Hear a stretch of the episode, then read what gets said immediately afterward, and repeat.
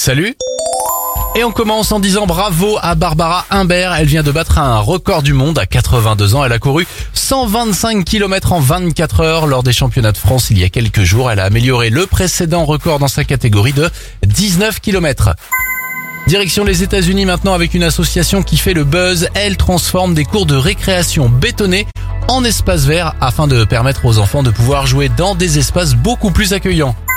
Enfin, bonne nouvelle, si vous avez un animal de compagnie, selon une enquête de l'IFOP, c'est grâce à leur compagnon à quatre pattes que 4 Français sur 10 ont entamé une conversation avec une personne qu'ils convoitaient.